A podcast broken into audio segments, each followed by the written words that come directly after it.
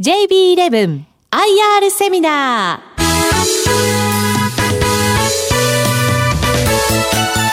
この番組は証券コード3066名称2部上場株式会社 JB11 の IR 活動の一環としてお送りします。お話は株式会社 JB11 代表取締役社長新見司さんです。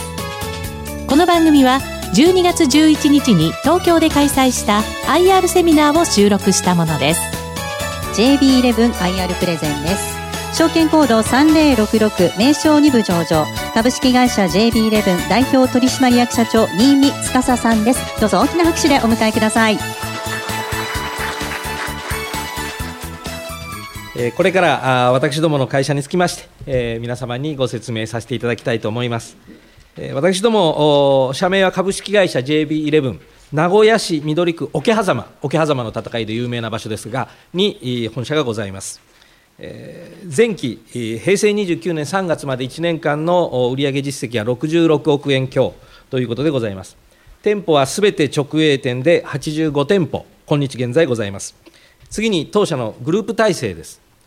上場しております持ち株会社の下に、レストラン運営をしております JB レストラン株式会社、それから食材の製造・販売をしております桶狭間フーズ株式会社という、この3社によって構成をされております。その中でレストラン事業、ラーメン部門が62店舗、こちらは前期まではクイックサービス部門と呼んでおりましたが、今期からラーメン部門というふうに名前を変えております。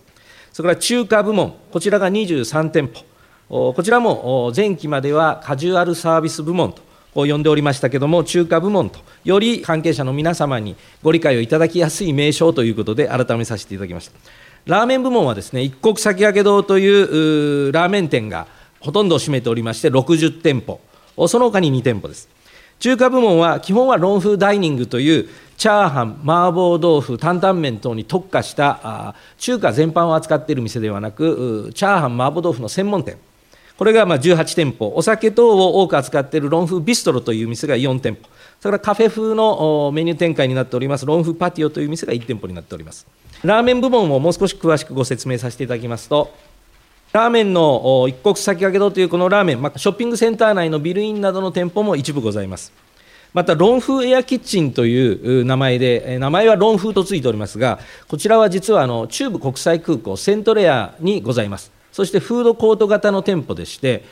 売ってるラーメンは一国先駆け堂のラーメンです。ただ、空港側とのいろいろな関係で、名前はそちらが使えないということで、ロンフーエアキッチンという名前で展開をしております。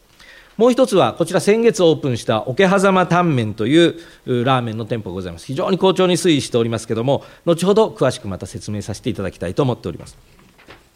次に中華部門です。こちらはあ先ほどご説明させていただきましたあロンフーダイニング、ロンフービストロ、ロンフーパティオと、これすべて、えー、ビルイン、えー、ショッピングセンターや駅、ビル等に出店をしている店舗でございます。これらの売上高の内訳でございますが、全体の7割をラーメンの部門で、そのうち一国先駆け堂が67%になりますので、全体の3分の2がこの一国先駆け堂というラーメンということで、えー、占めております。えー、ラーメンや餃子あ名古屋出身ですから台湾ラーメンという名古屋のご当地ラーメンが非常に人気を博しておりますそれからロンフーダイニングというものは中華の中でもすべてを扱っているものではなくて先ほど来申し上げました通りチャーハン麻婆豆腐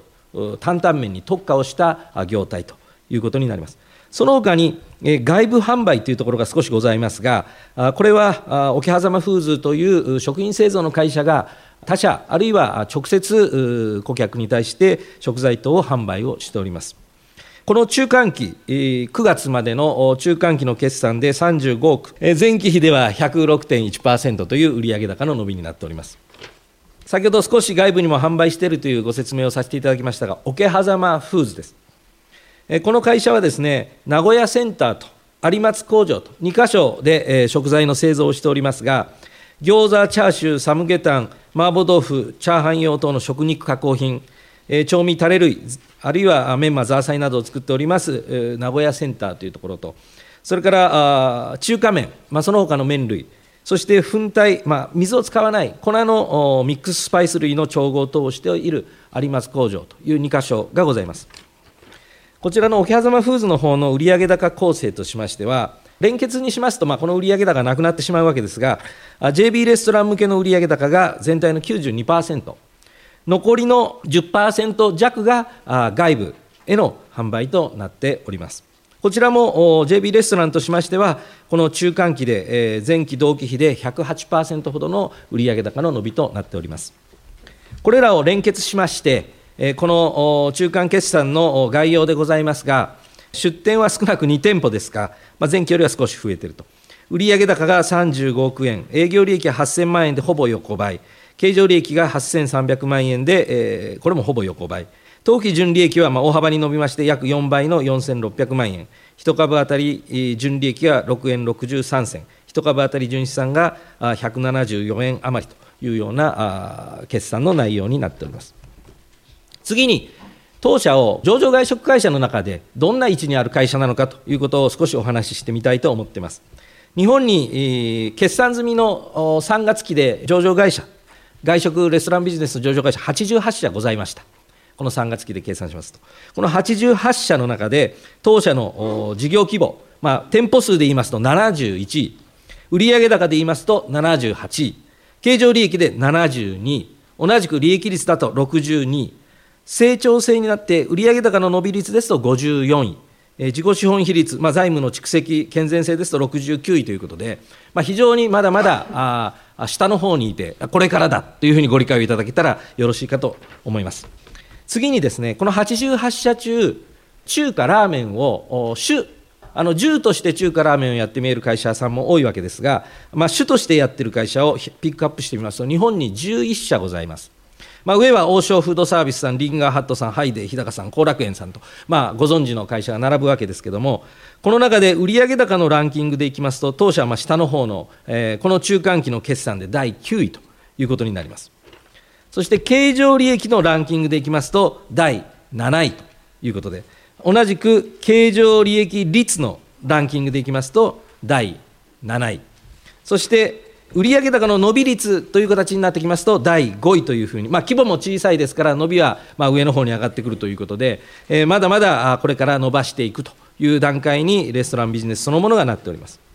そこで、こういった環境の中で、当社が中期的な課題と捉えておりますものは、まず一つには、そもそも規模を拡大しなければならない。そして、まだ低い収益性を高めていかなければならない。そして、働く環境を整備し、財務体質の改善を図っていきたい。この4つを重要な柱と捉えて、中期的に対策を行って推進しております。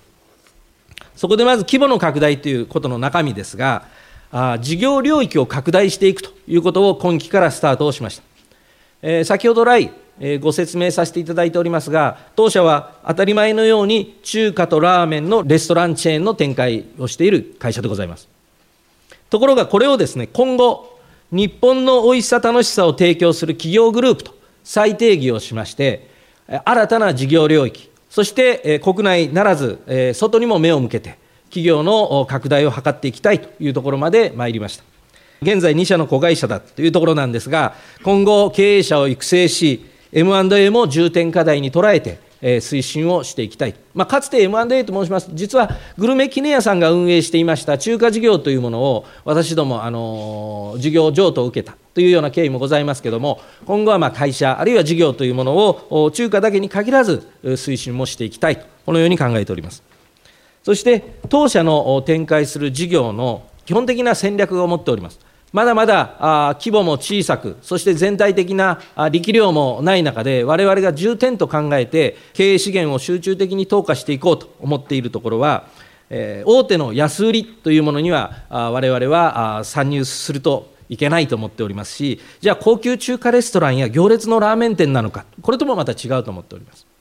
安売りに組みせず、中低位の価格帯で顧客の期待以上に品質を向上させていく。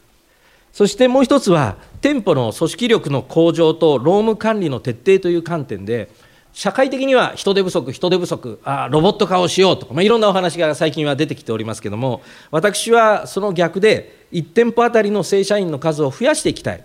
これまで以上に一点一点の組織力を充実した店舗運営、そして、えー、人と人の触れ合いのあるサービス作り、こういったものが今後、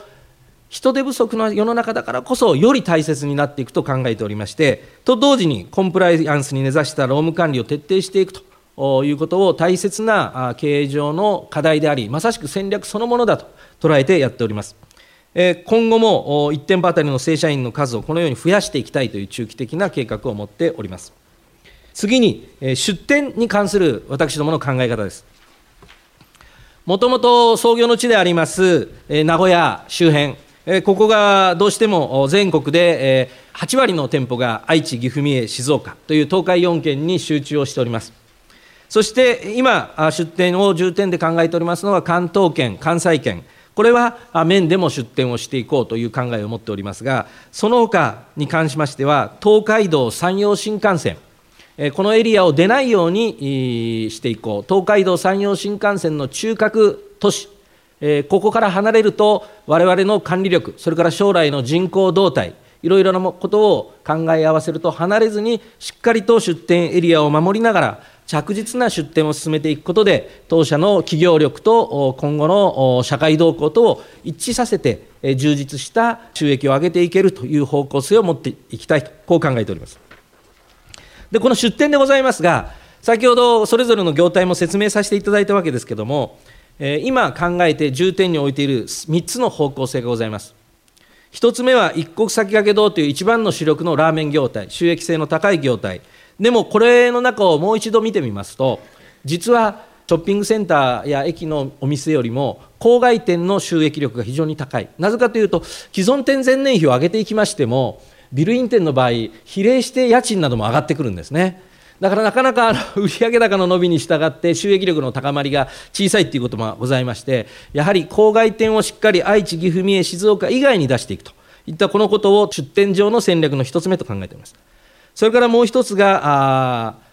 桶狭間タンメンというこの新しい野菜を中心にしたこのタンメンの業態、これ非常に業績良い好スタート、予想以上の好スタートを切っておりますけれども、この業態、それからもう一つはですね、ショッピングセンターなどの前にはフードコート型の出店、これを一国先駆けドローン風ダイニングともに、えー、利益率が高いですから、これを進めていきたいと思っています。要するに出店と利益率の向上を同時に推進していくということを今後重要な課題だと捉えて推進していきます。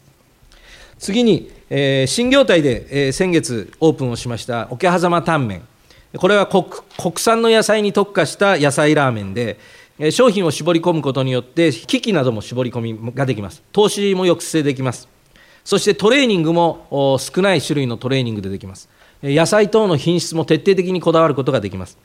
そして女性や子どもや老齢者というのにも、あ方にも対応でき、健康志向へも対応できるっていったことで、この業態を推進していきたいと思ってます。特に愛知、岐阜、三重、静岡ですと、私どもの一国先駆け堂同士が自社競合をしているという立地が、あいろいろな、まあ、調査、あるいはデータ等ではっきりしています。それを少し間引きする形で、えー、出店を業態転換をしますと、こちらの業態でも伸びる、周りの店も伸びると。いうことで、まあ、間引きをするためにも非常に重要なこの戦略が、まあ、大成功を先月収めたということで、まあ、共和店という本社に近い、えー、愛知県大府市の店舗を業態転換したわけですが、まあ、ちょうどデータの取れた開業後2週間ほどでは前年比で183%と。いった売上高の推移で、えー、好調に推移をしました。大きく利益にも貢献してくるものと捉えております。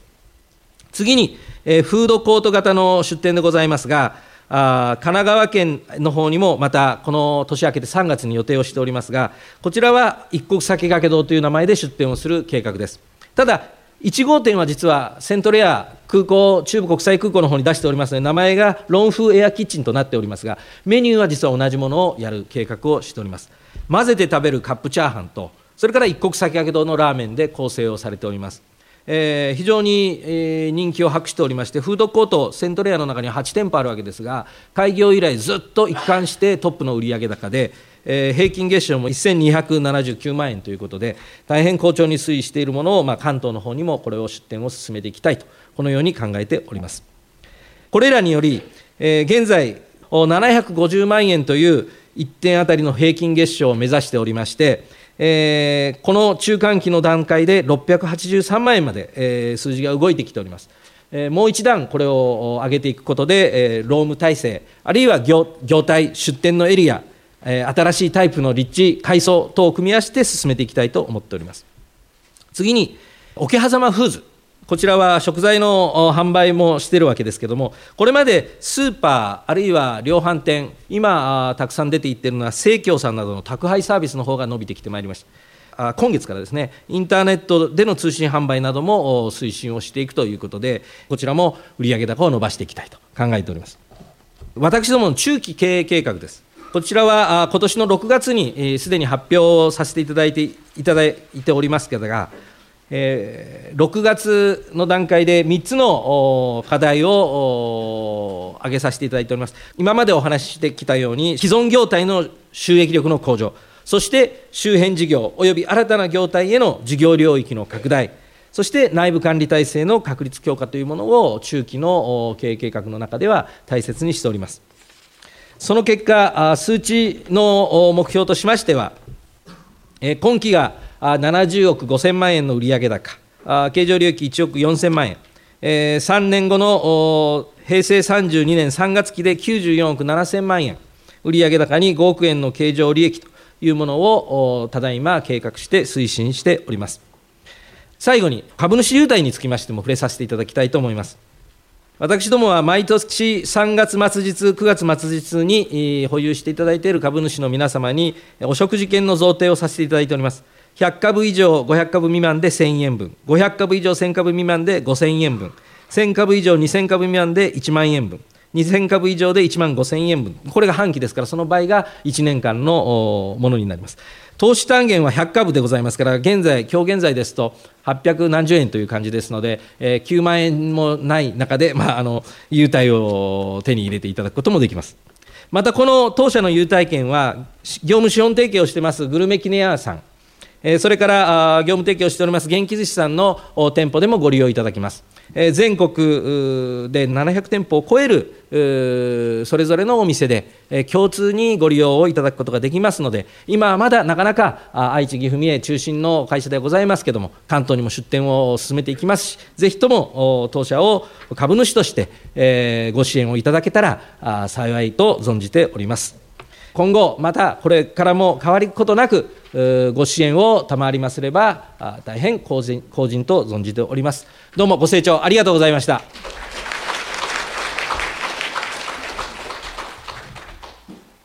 ありがとうございました。ここまでは JB11IR プレゼン証券コード3066名称2部上場株式会社 JB11 代表取締役社長新見司さんでした。改めて大きな拍手をお願いいたします。JB11IR セミナーこの番組は証券コード3066名称2部上場株式会社 JB11 の IR 活動の一環としてお送りしました。